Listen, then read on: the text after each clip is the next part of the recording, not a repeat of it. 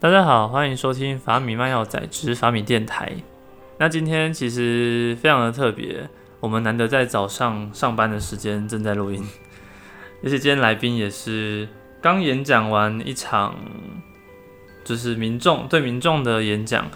那我们也希望今天这一集可以带给大家一个不同的感受。我们邀请到的是小钟医师，嗨，大家好，我是小钟医师。然后我们今天在场有两位米编，大家好，我是米编当腾。好，呃，想要先请小庄医师先做个简单的自我介绍。哦，没关系，我不重要，你不重要。米编哲意说他不重要，明明就很重要。我其实每次，我们其实每次录音都没有介绍我自己。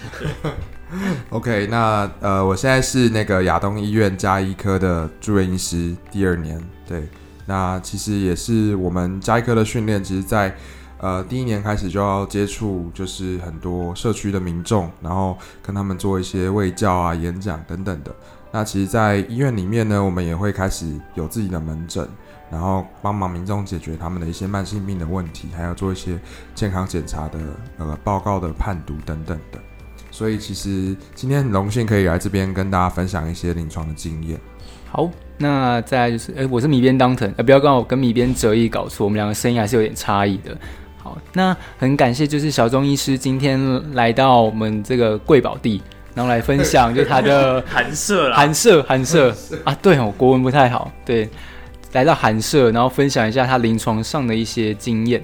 那就是因为目前呢，在加一颗想必。大家对加医科有可能有印象是三高，就常去的病人可能都会有高血压，然后血糖高，还有血脂高的问题。那我这边就是想问一下小温学长，就是那这三高里面呢，你觉得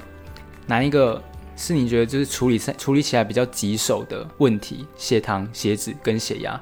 呃，我自己觉得经验来讲啊，最最难搞的应该是糖尿病的病人啦。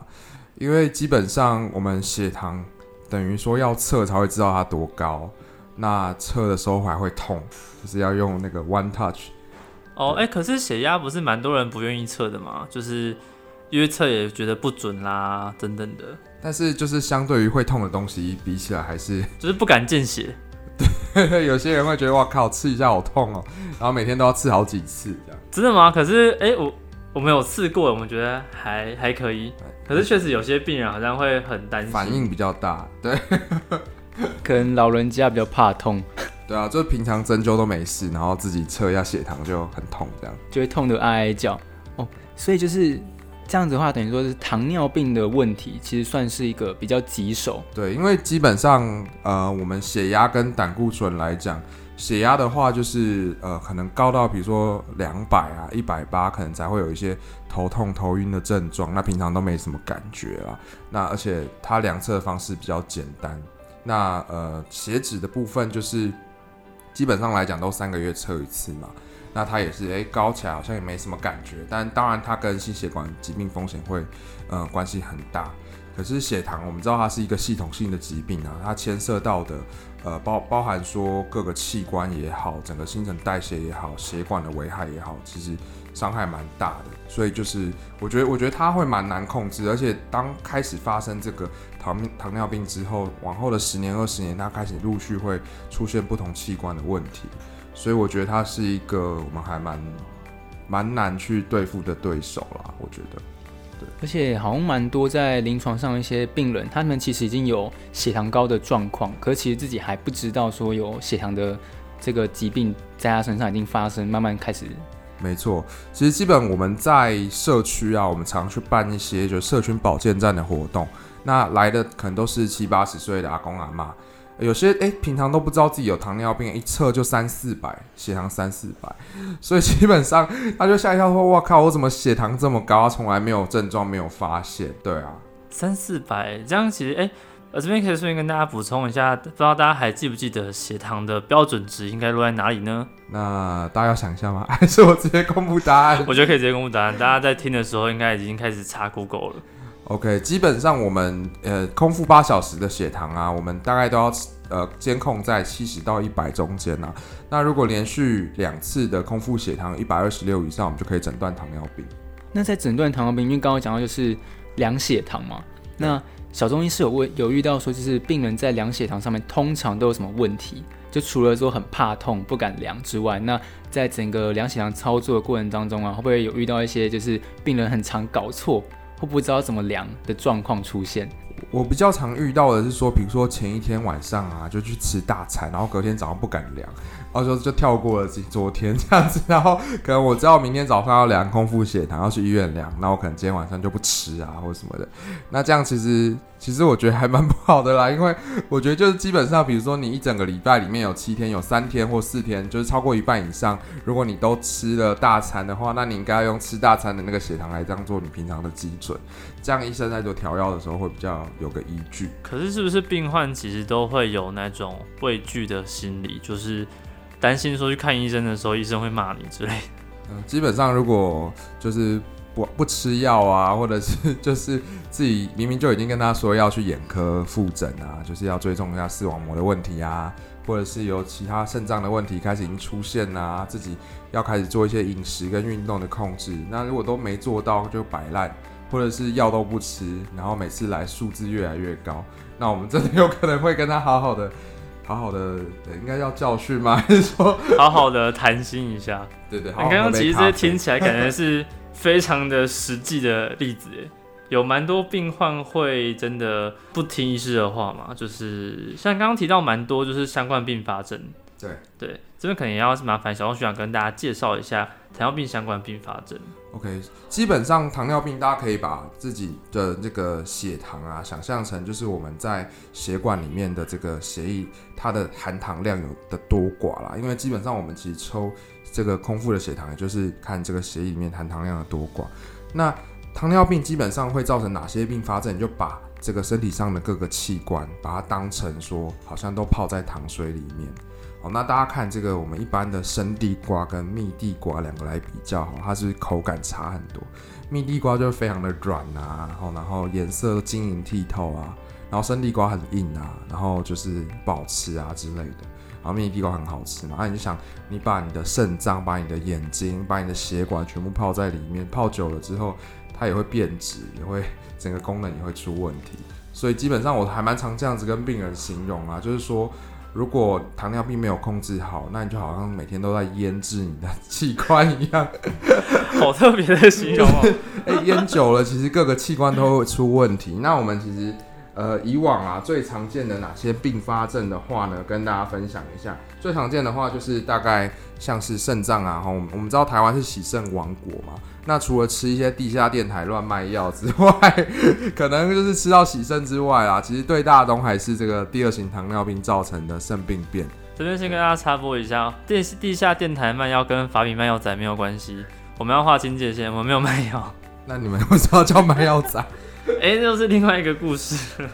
对，我们可以等一下有空放在幕后花絮来讲好了。因为我们整理成下期，下期 然后再再做一集 podcast 跟大家分享。开始卖药这样。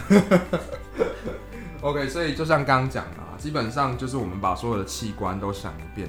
呃，有会受到血糖影响的，就是基本上就是全身的各个器官了。那最常见的就是像是这个视网膜病变，所以我们刚刚讲到说，我们都会请病人哈，如果糖尿病一段时间的话，十几二十年之后，那我们都会请病人要定期去眼科追踪，看看眼底镜有没有这个视网膜的病变哈，比如说视网膜出血啊等等。因为其实像以我自己的阿姨，就是我我呃妈妈的第四个姐姐，她本身就是 好详细，对，反正他本身就是就是就是他那个妊娠糖尿病之后，就是怀孕的时候啊，就开始有糖尿病的问题，然后之后就是开始出现就是眼睛的问题，但也都没有去理他。然后最近就是去动手术，因为就眼睛开始模糊看不到。那现在动完手术之后，就是还是有一只眼睛看不到这样子，所以基本上其实对于生活是影响蛮大的啦。我觉得还是要非常小心啊，对啊，眼睛就只有两颗这样。而且一般来讲，要要烂应该会一起烂，因为都泡在同个血液里面，就是除非都被腌制腌制了很久。对对对对，两颗应该是蛮平均的腌制啦，对，因为都有泡到。可是当这样跟民众讲的时候，他们的反应通常都是怎么样啊？我觉得大家都会有一种不见棺材不掉泪泪的心态吧，就是这么坚韧，对对对，基本上因为就是没感觉啊，就三高这种东西，就是你没发生事情就不会有感觉。对啊，除非像血压，很多人都是已经头晕了，或者是很不舒服、头很痛了，才知道自己才去量，才开始重视这个疾病。所以我觉得以加医科医师来讲，就是不断的希望提醒大家要开始从这些小事开始留意，才不会就是变成一些慢性的问题。对啊，而且像这种糖尿病的控制啊，因为像就会开很多糖尿病相关的用药嘛，那其实，在用药来讲，就是病人他其实不太爱吃药。对啊，这应该是当成他在那个米边他在药局的时候遇到常遇到的问题。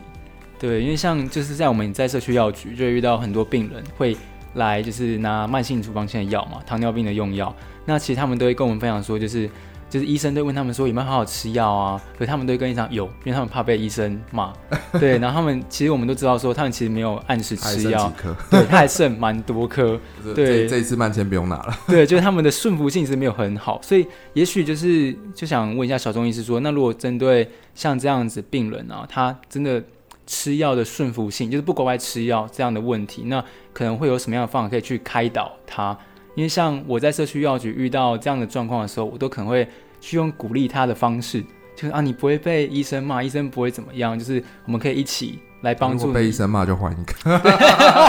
对对，我们就可以一起来帮助他，就看他怎么样可以让他血糖控制的更好。对，那我想问一下小钟医师的话，如果是你遇到这样的病人，那你会怎么样去开导他，跟他谈谈心，还是？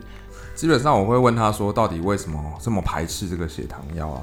就是那现在民众都蛮喜欢吃一些保健食品嘛，就是每天早上都一大把，但是就不肯吃那一颗药。哎，奇怪，明明保健食品就是就是 paper 做出那个论文做出来就是没那么有效啊，啊药就这么有效，为什么你要吃一个比较没效的东西，而且又很贵？那药都比保健食品来的便宜很多啊。所以其实有时候病人的心态就是，因为他会去污名化那个药啊，啊基本上药一定是有正面的影响，有负面的影响。会有一些副作用，但是我们要去衡量，就是说，当它对你身体来的带来的这这个正面的影响大于负面很多的时候，那应该是要选择吃。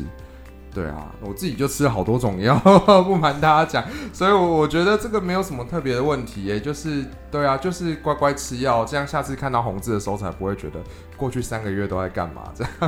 而且他们通常在家，都比较，就是他们那个年纪比较老人家，就在家其实都会看一些电视。对对，然后像那保健食品很多来源就是从电视上来，比方说像糖尿病很常见就是苦瓜生态嘛，是是，对，想必小东医师也很常听到民众分享说他们吃苦瓜生态多有效多有效。对，基本上苦瓜生态我不知道糖化血的素是有没有办法降零点一啦，那那 零点一有，对啊，那基本上糖尿病的药随便都是零点五起跳，你去拿一个零点一然后超贵的药，然后。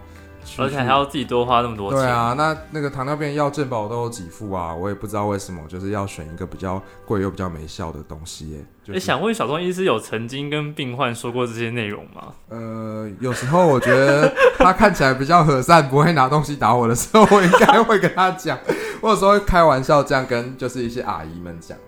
一些北北们如果就是比较扑克脸的话，我可能就不敢跟他讲，我怕从背包里面拿出一支枪之类，或是开山刀要砍我，我就麻烦了。那如果跟阿姨那些就是一些比较和善的阿姨讲的时候，他们会比较听得进去吗？他们会蛮羞愧，然后就一直就是就是低头一直笑这样子 啊哈哈！我昨天又吃了巧克力啊，我今天哦这个这一次那个红字有下降，我等下回去吃一盒哈根大肠。犒赏自己的，对，昨天才遇到。对，我说没关系，你吃了，下次来可能就又破表了。眨眼。那刚刚我提到，其实会有一些药物有低，呃，会有一些药物有副作用的现象。那想请问小陈药师，呃，在临床遇到这些病人的时候，他们最在意的副作用可能会是哪些啊？其实基本上糖尿病最怕还是低血糖啊，因为低血糖的话。呃，如果自己一个人哈，常常有时候真的太低，可能就是睡一觉就就走了这样子，对啊，因为我们都知道大脑其实它能量来源是靠这个葡萄糖啊，所以如果说血糖真的是药吃的太重的话，很有可能就是这个起伏太大。那当它太低的时候，我们如果在睡觉或是说，诶，可能刚好在外面一个人哈走路很晕的时候，也没有人可以帮忙，那那个时候真的是蛮，我觉得蛮危险的啦。对啊，所以呃，我觉得重点应该还是说平常的那个测量这个血糖啊，跟吃药的顺从性，因为我们有个依据才有办法给医生做调药。每个人的体质对于不同药的反应，真的都还是差蛮多的。对啊，而且这又相相对的，就是又牵涉到很多饮食的习惯、作息等等的。所以我觉得一定要做平常的测量，我们医生才有办法给你比较不会造成低血糖副作用的药，这样子。那小钟医师，我想问，就是因为刚刚提到低血糖嘛，是那如果说真的不幸就是发生了低血糖，那当下我们可以怎么样做处理？基本上，常常低血糖的症状不外乎就是头晕、冒冷汗呐，然后然后觉得好像就是不太舒服，哈，很虚弱这样子。那往往这样的时候啊，我们其实有几个方法。第一个，比如说你就赶快去便利商店，好买个养乐多。来喝哈，或者是说，其基本上如果你很常发生低血糖的话，口袋里面就准备一个糖果或是巧克力啊，不要黑巧克力，黑 巧克力里面没有糖，太蠢了，太蠢了。对对对，不要买那种什么七十五趴的黑巧克力，那进去可能糖不到一克，那根本没什么用。就基本上如果是已经低血糖的话，至少要十五克的糖啊。所以就是大家可以看一下，就是一般比较甜的糖果啊，我们就带在口袋里面。啊，真的低血糖的时候再吃，哦，不要说就是很想吃的时候就把它吃光，低血糖的时候就没有东西可以吃。对，变成说平常高血糖的时候一直疯狂吃糖，然后低血糖的时候发现哇，糟糕。对，哇，那个口袋没有没有糖果，不能吃糖。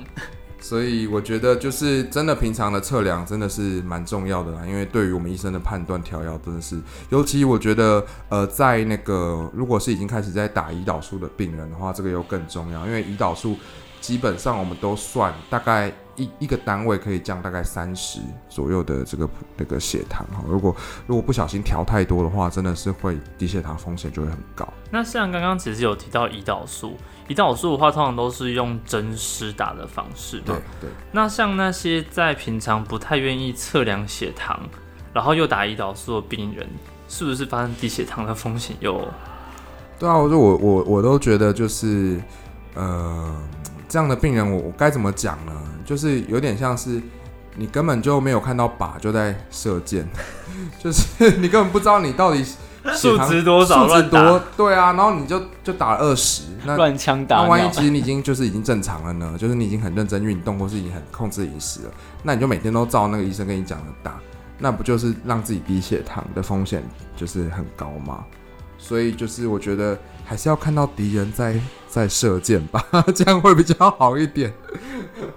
那这样就是像刚小钟医师所讲，就是我们在。如果这个病人他在过程当中，就他一开始已经有医生有开了，就他固定要施打的量的胰岛素，是。那过程当中，如果他就开始突然良心发现，是。然后呢，就开始积极控制饮食、运动，对。可是他并没有回诊跟医生就是讲说他有做这些事情，是。然后他一样就是照着那个胰岛素 order 去打，那这样子会不会有什么样的就是情况产生，或者说他？在当下，他如果有积极做运动跟饮食控制，那他应该做什么样的处理？是回去找医生重新调整胰岛素的量吗？还是有其他的方法？这样？基本上，我觉得就是呃，因为饮食跟运动其实是决定糖尿病除了基因以外最重要的两件事情啊。因为我们都知道，肌肉量如果够多的话，其实血糖的控制它就像是一个水库一样，就是可以把很多的糖存在里面，不会让它在血液中那种作祟这样子。所以如果说饮食跟运动已经控制的很好的话，基本上来讲，应该是胰岛素的量可以下降很多，甚至可以有一天是不用再打胰岛素的，这都有机会。所以呃，最好的方法就是说，呃，我们可以就是开始运动之后，每天。好，至少要测量一次空腹的饭前血糖，这样有一个一个指标可以给医师讨论，说就是诶，这个我已经透透过饮食跟运动生活的一些调整了，那我是不是药物可以再减轻？诶，这边也想要再请小钟学长帮我们补述一下，就是因为刚刚其实药物当中我们只提到一个胰岛素，是那想要问问看，如果不打胰岛，就是刚刚有提到吗？如果继续运动持续运动，可能有机会不打胰岛素。那打胰岛素是不是还有其他药物可以控制血糖？其实血其实以那个糖尿病啊，糖尿病的这个药物非常非常非常复杂，就是我也是搞了很久之后才完全的比较能够了解啊。对，那呃大家应该最常用的是美蜂蜜，对对对，美蜂蜜的中文是哦，这太难了，什么？反正我知道它是什么双瓜类之类就是白瓜奶双瓜类对对对的药物对对。哎、那社区药局的药师当藤小米，当成里边 请问美蜂蜜的中文中文是什么？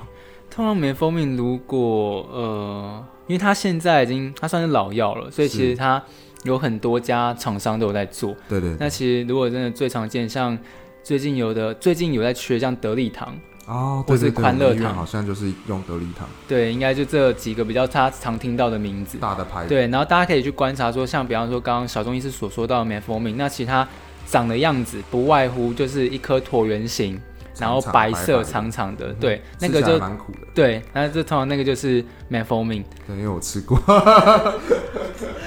身为一位专业的医师，一定是要吃过那个药，神农尝百草。完全身临其境，体贴病患的感受。对，就有一次就是吃了药之后没有马上吃早餐，就头有点晕，好像低血糖。哎、美蜂蜜会哦，其实美蜂蜜低血糖风险很低啦，嗯对，可能是自己的心理作用。还是有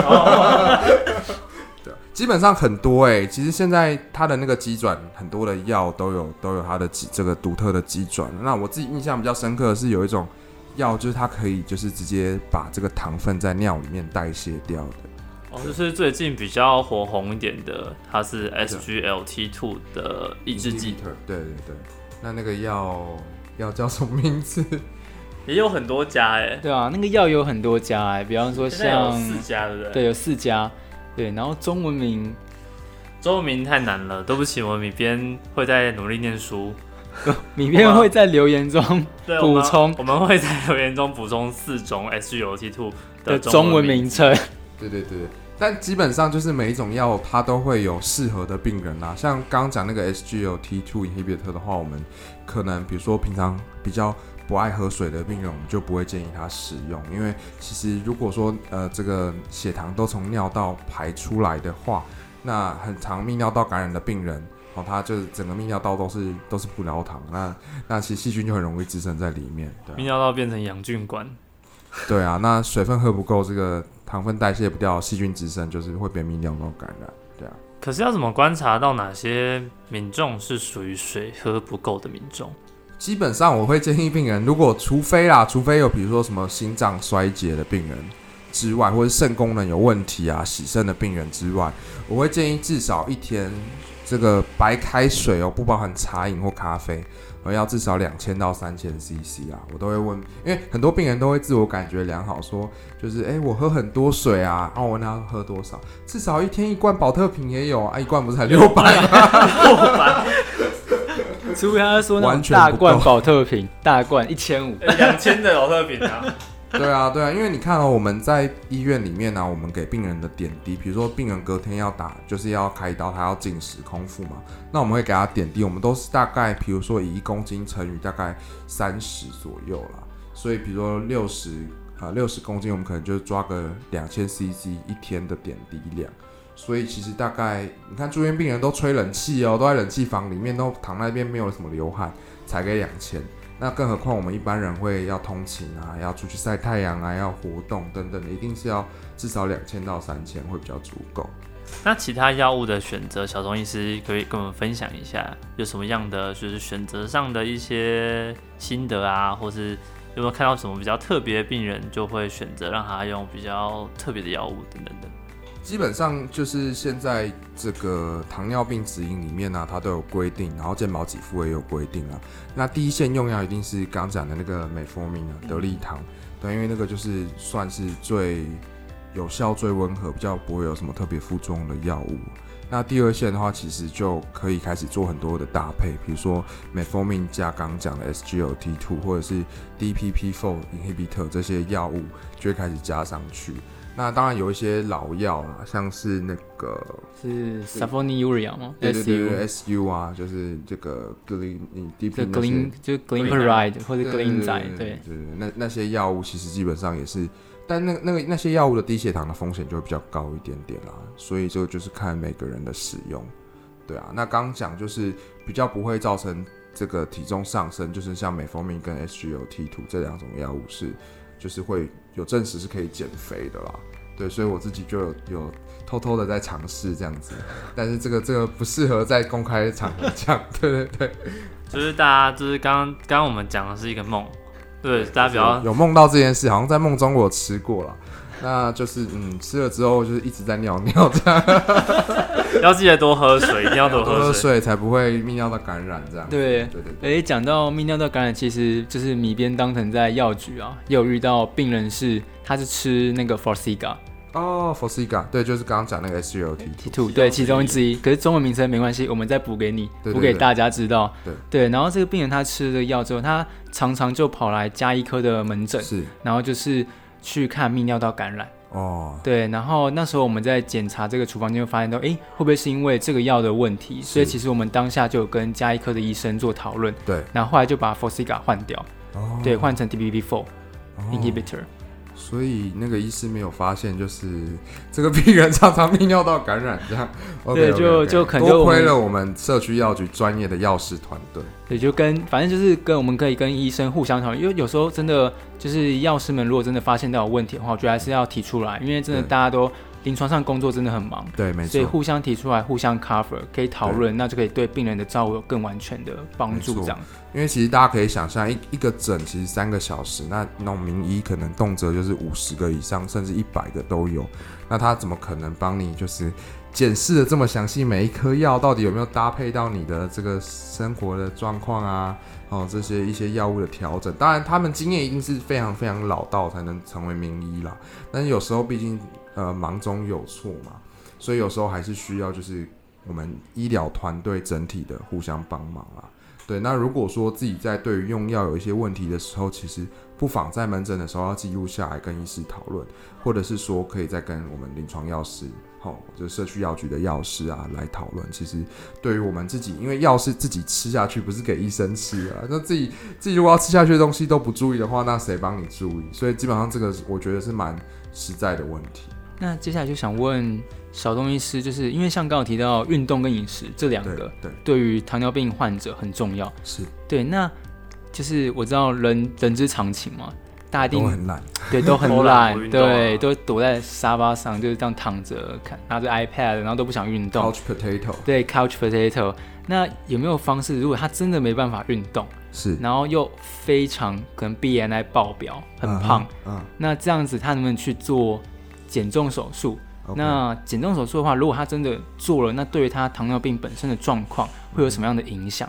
是我们知道糖尿病其实它是一个代谢性疾病啊，基本上它跟肥胖的关系非常非常的深，所以往往都是哦很多肥胖的人哦，maybe 家里面也没有这样的遗传，但是真的是太胖，可能一百多个公斤，然后真的是四五十岁之后就是开始糖尿病就跑出来了哦，所以我们在临床上减重手术的话，我们大概会以 BMI 来当一个标准哈、如果说他本身没有什么代谢性的疾病的话，BMI 如果超过三十七，我们就可以跟病人去讨论说，诶，是不是要做这个减重手术啊？那现在最常见的就比如说一个绕道手术，或者是就是我们说的这个 sleeve 的这个手术，就是把这个胃哈把它切小一点点。好，让它变成一个像袖口的大小这样子，因为我们其实很多胖子啊，或者是那种大胃王，他们的胃都超级大的。他去照 X 光啊，或是说照这个电脑断层之后，就发现，哇靠，胃怎么这么大这样子？对对对对对，所以它基本上，如果我们先把容量缩小的话，对于病人其实吃进去之后就会比较有饱足感，就不会吃这么多。好那其实，在这些手术的背后，其实它也会影响到我们的一些这个生理的一些内分泌系统，它整个内分泌会重新的调整，所以基本上很多病人就是手术完之后就真的瘦非常多，可能瘦到自己一半的体重也有，然后整个可能代谢疾疾病都不见了，都不就是都不药而愈了这样子。所以的确，手术是一个可以考量的。如果说真的对于那些过度肥胖的、极度肥胖的人，我觉得是可以考虑的。对啊，那刚刚讲说，呃，BMI 三十七以上，那如果说已经有一些代谢性疾病的话，我们会抓 BMI 三十二以上的病人，我们就可以来讨论说是不是要做这个减重的手术这样子。但这些疾病也是主要以糖尿病为主，对不对？对啊，糖尿病啊、高血压、高血脂这种三高的三高都会。对，然后像痛风啊，其实这些都是属于代谢性疾病啊，本身都是息息相关、互相有关联的。可是，在动手术的过程中，不是会需要开刀吗？对。那开刀的这些糖尿病患者，开刀会有就是特别的需要注意或者是在意的风险吗？基本上，糖尿病患者其实就像刚刚讲，它会影响到非常多的器官，所以就是说，如果这个糖尿病长期没有控制好，各个器官都出问题的时候，它的确手术的风险就会比一般人大很多啦。那因为基本上我们手术的其是全身麻醉，它是让我们的很多自体的反射也好，全部都把它用麻醉药把它压制下来，然后透过机器的方式来帮忙人体呼吸，所以。很多已经代偿的一些反应都开始出现一些压制的情况下，的确风险会比较高。那呃，我觉得以病患来讲的话，我们自己能做的就是在开刀之前一段时间，当然那种紧急手术我们就比较没办法。那如果是已经是一个 selective 的一个 surgery，就是一个选择好一个时间约好再再去开刀的话，那一段的时间的这个血糖要控制的非常的严格跟非常的好。对，因为我们知道高血糖可能会引起一些包含像是酮酸血症啊，哈，或者是说一些呃身体上电解质的不平衡啊这些问题。所以这些问题会让麻醉科医师非常的困扰，在手术中发生各种并发症的这个风险就会很高。对，那大家如果不想要在手术的时候看到麻醉科医师跑在自己的房间的话，那就好好控制血糖吧。不然基本上开那个开的开刀的医师也会非常恨你，说你为什么平常都不好好控制，然后现在我那么难开，要开好久，然后还开的不好这样子。对啊。所以我觉得可以为自己做的这种准备，就是在开刀前一定要把血糖控制好，就那一段时间而已嘛，对不对？就是该打针要打，该测血糖要测。对对啊，因为再来的话就是术后的问题啦。因为其实基本上如果血糖很高的话，术后伤口也会真的比较难好啊。对，因为我们知道血糖高的话，其实对于微血管的伤害蛮大的。那这个伤口的愈合跟微血管有很大的关系，是因为浸满糖水的关系吗？呃，这也当然是一个很重要的问题。对啊，我们看很多这个糖尿病变久了之后，也会有一些就是这个动脉或静脉堵塞的问题啦。对啊，所以这个也会到造成这个末梢的这个血液循环很差，伤口就的确不容易好。就跟那个什么巡差宁一样，呃，是利巡巡什么东西？哎，巡差宁，然后差利宁。我们没有在打广告，这个这一集没有叶配，这没有叶配哦，自己没有叶配，只是刚好想到而已。对啊，对啊。那最后想问小钟医师，就是。对于糖尿病的患者，因为像每天都在看这么多的病人，那对于他们来讲，有没有一些就是诚心的建议？就看他们平常生活上应该注意一些什么事情？嗯，对，基本上我都会问他说：“哎，你你吃饭都吃什么？然后你有没有在运动？水喝的够不够多？这样子。”，那很常就会说：“哦，我。”我都很节节食啊，我都没有吃大鱼大肉啊，我都吃阳春面配烫青菜啊，这样不是反而更不好吗？然后我就在想说，哎，你知道阳春面是属于哪一类吗？五是五谷杂粮类，它是淀粉，淀粉，它是马上它是精致淀粉，对啊，感觉好像你吃粗茶淡饭，事实上你该有的营养都没有，反而造成你血糖很高。所以我觉得糖尿病的病人最重要的第一件事情，应该是要了解，就是饮食到底什么东西是属于哪一类。哪些饮食会造成血糖变高？那常常很常见的就是说，大家以为吃水果没事，因为大家都说说要多吃蔬菜水果嘛。那往往就是大家因为蔬蔬菜比较难吃，水果比较好吃啊，所以水果就会吃超多，然后蔬菜吃超少，然后就跟口比都超甜啊。对，然后就会跟医生说，我蔬菜水果都吃超多啊，然后一一天不到一盘的蔬菜，然后水果吃好几颗。那还是那种超级甜，现在水果都改良过，什么西瓜啦、哈密瓜、香蕉啊，什么蜜香芒果之类的，就是超级甜。葡萄，对对对对对对对。啊，在这边顺便推荐给大家一些减肥的圣品啦，就是说常见糖分含量比较低的水果，就是不外乎像芭乐哦，然后这个苹果跟番茄，这三个是我们会比较常推荐给病人的。对，可是像糖分低的话，其实也不能吃。爆多。哦，对，糖分低的话，就是说，呃，担心啦，担心他血糖太低啊，所以，呃，我们会希望是比较难消化、比较不精致、比较圆形的食物，比如说像是糙米饭、五谷饭来取代白饭啊，然后面啊、面包、吐司、馒头这些东西，好，这些东西都是吃下去就会马上血糖飙升，尤其是有一个东西，老人家很爱吃，就是稀饭。哦，稀饭一碗下去，马上血糖量出来就是两早餐。吃稀饭水不是吗？对，就淀粉水，哇，超好消化，一喝下去跟喝糖水一样，马上就血糖就飙上来，所以最好了。当然，如果说消化不好的人，肠胃不好的人，他可能呃吃五谷杂粮饭容易胀气或者什么，这个可以再讨论。不然基本上我们会希望说尽量不要有那种太精致的淀粉啊。对啊，因为像刚刚讲到糖分低的比较低含量的水果嘛，那就会让我想到说的是，因为在药局啊会有一些贩售一些像就是没有含糖的饼干，哦，对，然后就是说，哎，那糖尿病患者其实可以拿这作为其中一个代餐。那我就曾经运过糖尿病患者，就是他就拿这个当代餐，然后是可能就一餐就把一整盒吃完，然后完全没有吃任何的淀粉。对，然后他，然后可是我就想，那大家可以想，那个饼干是不是淀粉？那个饼干其实本身它也是，哦，它也是淀粉，对，它也是面粉做，哦是没有说没有加，对，哦，没有额外加糖的淀粉，对，哦然后就大家就以为说，哦，这个没有额外加糖，就没有糖，超精致的。对，然后就会疯狂吃，然后其实它自己对，所以大家可能还知道红字又要出现了。红字又要出现了，大家可能要仔细注意一下那些食品上的标示，没。错没错，大家还是要看碳水化合物那一栏是不是很高。对啊，但是像这一块小东小东医师是不是在临床上也会跟其他的就是